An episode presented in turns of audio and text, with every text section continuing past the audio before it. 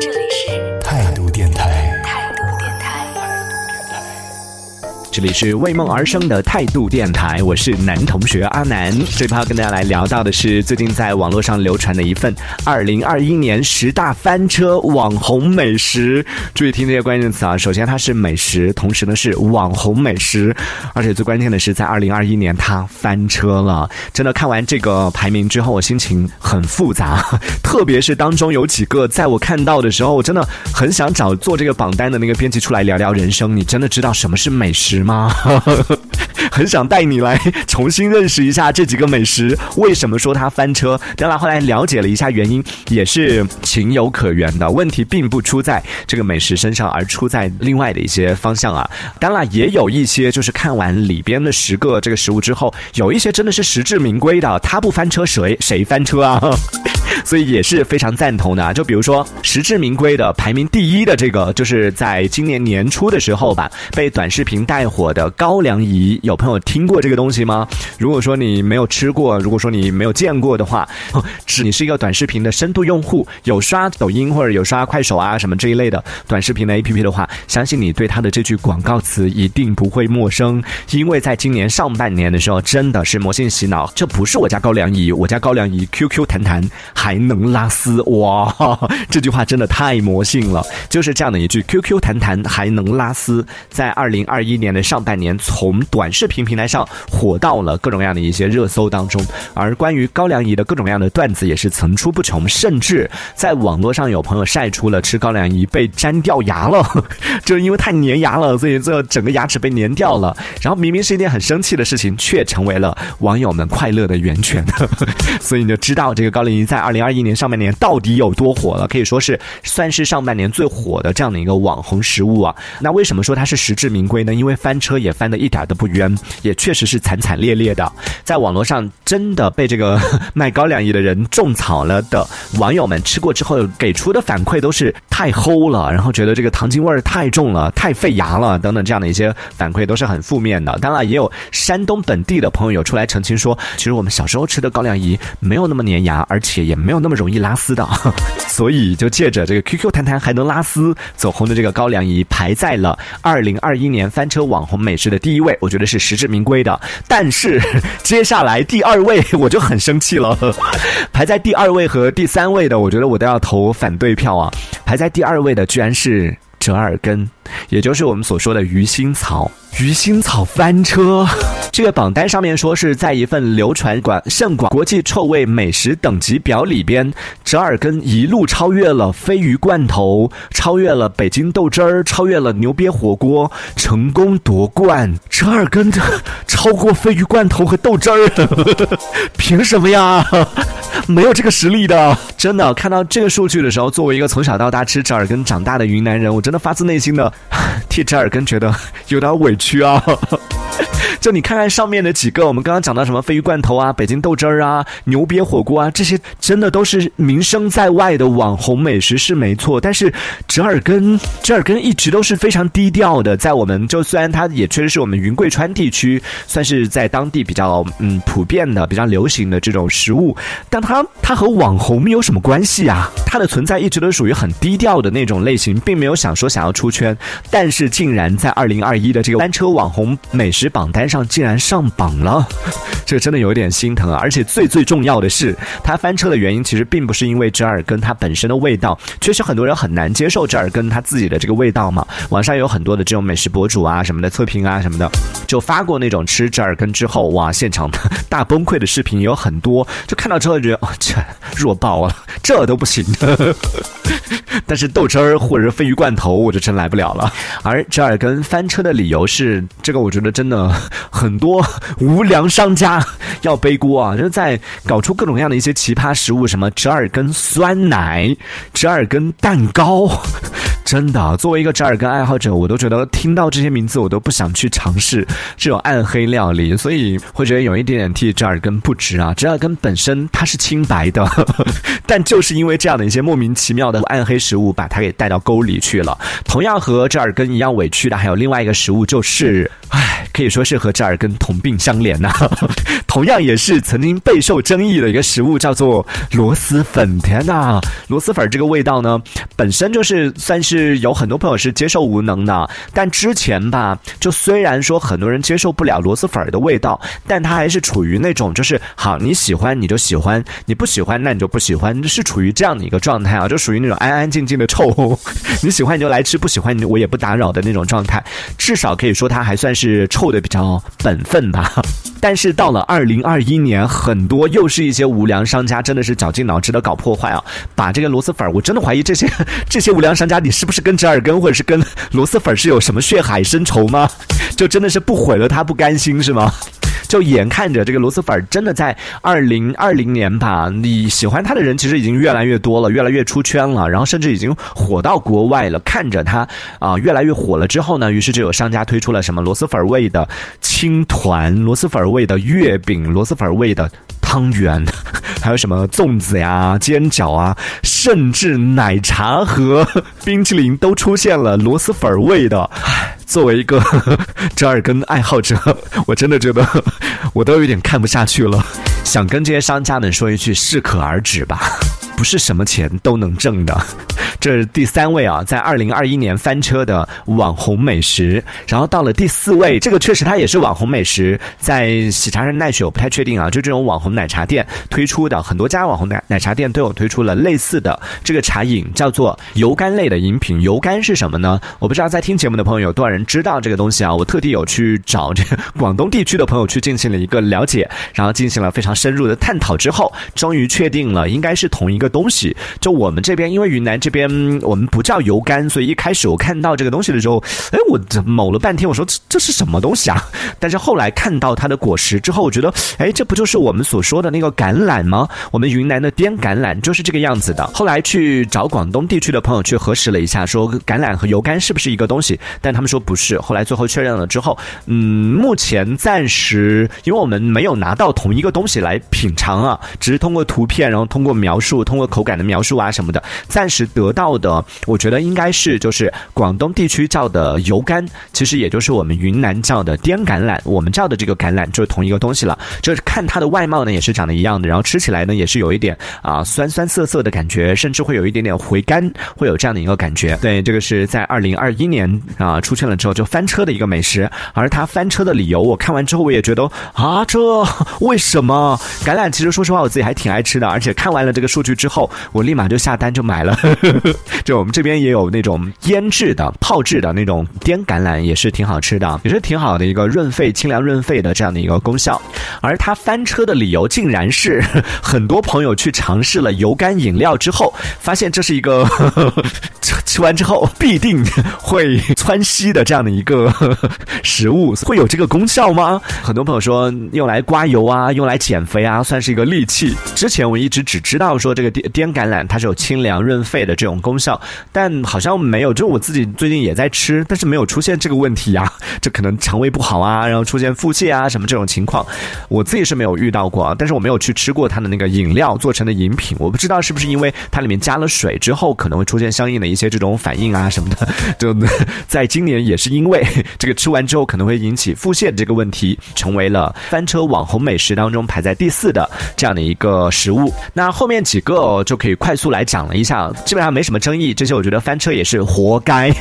排在第五的是零糖和零蔗糖，这个也是因为在今年，可能很多朋友开始意识到说，零蔗糖不代表着是零糖，零糖也不代表着是零蔗糖，这两个当中呃存在一些商家打的这种概念差，所以在今年呢，也是很多这种零糖的食物、零蔗糖的食物开始翻车了，出现这种傻傻分不清的情况，所以这个是排在了第五位。排在第六位的是叫做网红三虾面，其实也就是变味儿的。苏州面，这个我看了一下，好像没有太了解，没有太 get 到它的那个翻车的点到底在哪里呀？好像是说是就正宗的这种苏州面呢，它的那个三虾面其实它的虾都是手工包制的，但是你知道，当一个食物成为了网红之后，它是不可能再 再请一群工人在那个地方手工包制嘛，基本上都是工业化、机械化的这样的一个流水线的生产了，所以在这样生产出来的东西，当地人就非常嫌弃，于是在网络上吃到这样的东西的时候，就就就有点像我们云南的这个过桥米线或者小锅米线什么的，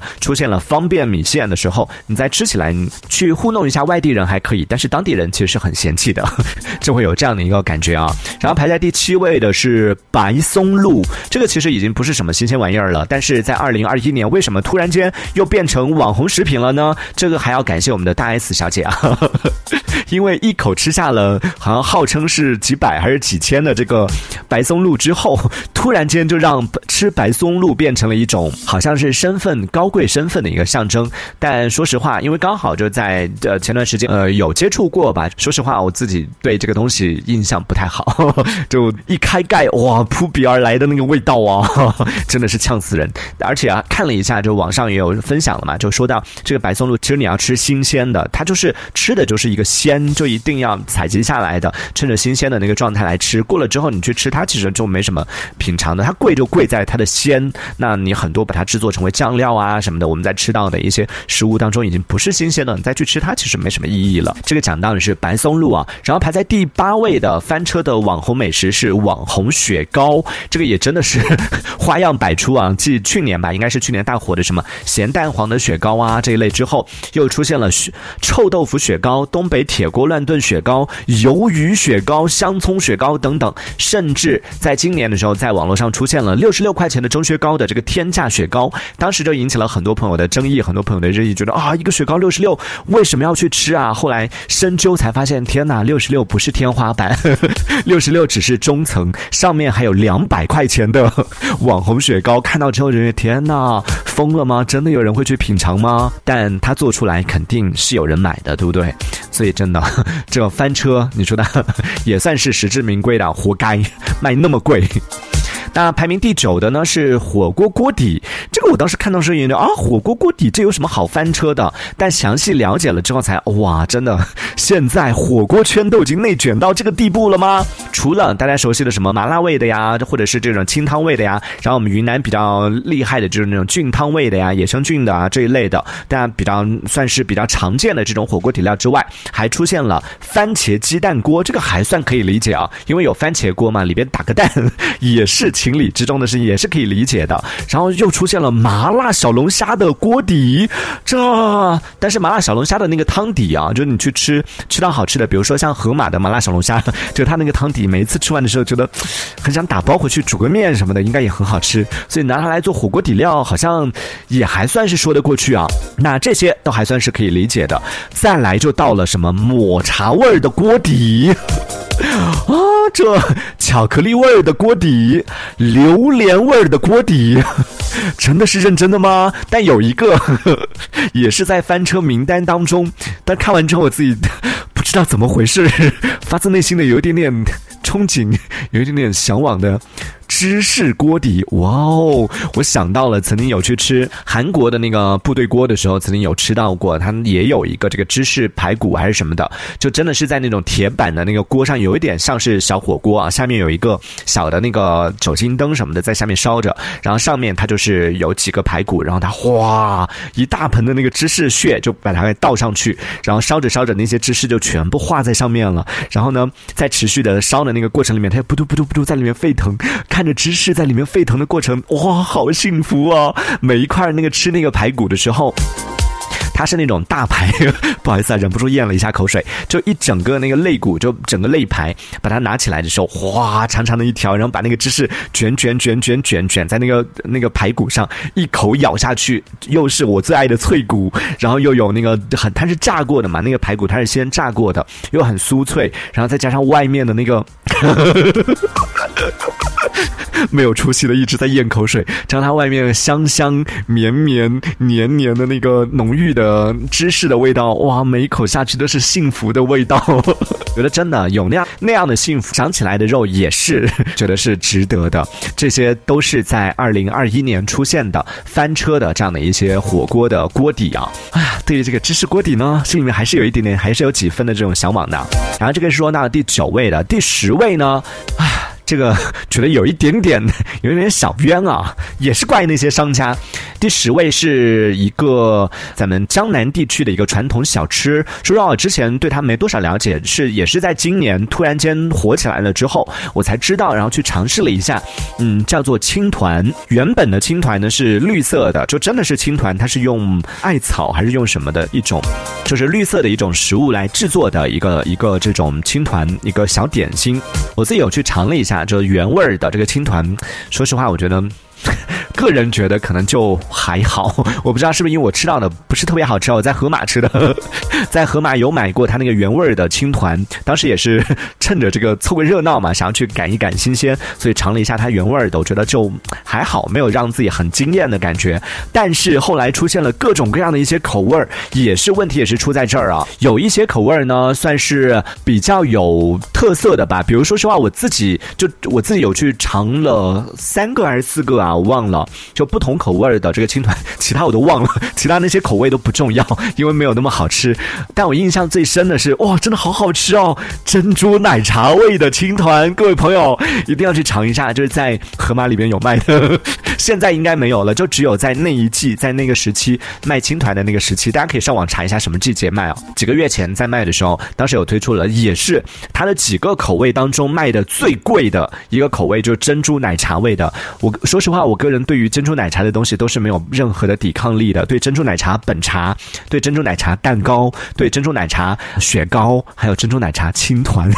我都是发自内心的很喜欢的。然后吃下来就真的吃到那个珍珠奶茶味的青团的时候啊，因为当时买的时候看到那个价格是最高的，几个口味里面最高的，我当时有挣扎了很久，就把它拿起来又放回去，拿起来又放回去，一直到结账之前，我都想说要不要放回去那么贵，但最后 当我吃到那一口的时候，就一口咬。下去的哇，值得了，还好我最后没有放弃，还好我坚持下来了，所以真的推荐大家去尝试一下。但是的，这其实已经不是原味儿的了，已经完全就背离了它青团的那个口感了。里里边我觉得已经没有它的那个，因为青团青团里边的青字就是那个青草的那个意思啊，应该是里边的有一种。青草汁儿在里边，其实这个是最重要的。但是我讲到什么珍珠奶茶，包括今年在网络上翻车的，有什么酸菜鱼口味的青团、凤爪味的青团、藤椒鸡口味的青团、辣条味的青团，还有什么这个笋干味的青团。然后包括我们刚说到螺蛳粉的时候，也说到螺蛳粉味的青团。我当时看到盒马有卖，就盒马有卖这个螺蛳粉青团的时候，我当时。就觉得你到底是在毁 毁青团还是在毁螺蛳粉啊？就看到这个名字，就真的发自内心的觉得大可不必。所以啊，这个也说到我们今天讲到的这十个在二零二一年翻车的网红美食，每个食物翻车其实都不是它本身的问题啊。就比如说青团，青团本身是没有问题的。再比如说我们刚刚讲到什么油干，再或者是折耳根，再或者是螺蛳粉这些它本身是没有问题。为什么在二零二一年会翻车？都是因为这些奇奇怪怪的商家就进行了奇奇怪怪的尝试，然后。奇奇怪怪的这种搭配之后做出来的这些暗黑料理，把它的这个食物本身的名声或者说招牌给毁了，给砸了。所以要怪只能怪怪那些商家。你看网上就有很多朋友分享了自己的一些观点，比如说真的，唉，不看不知道，原来有那么多人爱折耳根呢。就平时大家在说到折耳根的时候，很多人都是接受无能的。但是在这样的一个十大翻车网红榜单当中，评论区里边就有很多朋友来为这个折耳根就证明了，就说折耳根是好吃的，并不。同意说折耳根翻车，甚至有北方的网友说：“我作为一个北方人，在四川上了八年的学，从一吃一口就吐，到这一盘都是我的，这中间的转变也足以看得出来折耳根的魅力所在哦！当然，也有客观的。朋友就表示说，确实还是接受无能的。当然，除了折耳根之外，还有像高粱饴，也有朋友说，小时候我们吃高粱饴，其实就本身就不是那么爱，就觉得它味道就齁甜，还粘牙，就不是那么喜欢。所以你到现在长大之后，不知道为什么有一些人看完那个视频之后，会突然间又爆火了，会有那么多人喜欢，所以也是没办法理解的了。那当然也有潮汕的朋友来给油柑来证明的，说其实油柑它其实就像橄榄一样的，它的这个品种对于口味的影响是很大的。这两种食物呢。它都是解腻的水果，就是有一点点偏苦涩，但是呢，也有一点点回甘，让人觉得嗯，会有一点点舒服的这种感觉。所以这个其实也是看个人喜好，有的朋友是喜欢的，有的朋友可能是不太能接受的。还有一个就是做法，有网上就有朋友说拿来拿这个油柑来煲汤的话，其实是非常好吃的，甚至你吃它那个原果也是很好吃的。你就不要去吃它那个什么果汁儿啊什么这一类的，就做成饮料之后，可能对于它的这种口感的破坏可能会比较大。当然，对于网红这件事情呢。也有网友很客观的来进行了分析，都说其实你不要说是美食了，像什么书店啊、景点啊、工具啊等等这些东西，但凡是和网红沾边的玩意儿，就一定 没有几个是不翻车的。当一件商品或者说是一个服务开始要绞尽脑汁儿的把更多的精力和资金放在怎么样去营销、怎么样去造势上面的时候，往往就证明这个东西它本身的质量其实已经不太行、不太抗打了。哎呀，这怎么讲呢？两说吧。客观的来说，确实当一个食物也好，或者当一个事物也好，变成网红之后呢，嗯，因为关注他的人更多了之后嘛，他确实要经历更多的这种考验，或者说更多人的这种评价之后呢，确确实会引起更多人的这种不一样的感受吧。每个人使用感受不一样，但从另外一个角度来说，在现在这样的一个大环境当中，我们早前说的经常流传的一句话说“酒香不怕巷子深”，但这句话放在当下的这个大环境里面，其实真的有一点点不太适用了。就算你的酒香巷子太深的话，大家也是不太容易找得到的。所以，适当的借助当下的一些，呃，也不只是营销了，或者说当下的一些这种，嗯，宣传的方式，要与时俱进吧，还是要结合下当下大家的一些审美，当下大家的一些这种喜好，然后才能够被更多的人所看到、所听到、所接受到，能够能够有更多的人发表自己的一些使用感受嘛？这其实也是一个产品算是自我推广、自我宣传的这样的一个必经。之路，所以呢，这个是分享到的二零二一的翻车网红美食。不知道对于刚刚讲到的这样的十个美食，各位朋友是否认同呢？也可以来讲一讲你自己的观点啊。在听节目的朋友，可以在节目下方的评论区当中用文字的方式发表你的观点。这一小节我们暂时先聊到这里。喜欢我们节目的朋友，别忘了订阅关注。这里是为梦而生的态度电台，我是男同学阿南，我们下次接着聊。态度电台。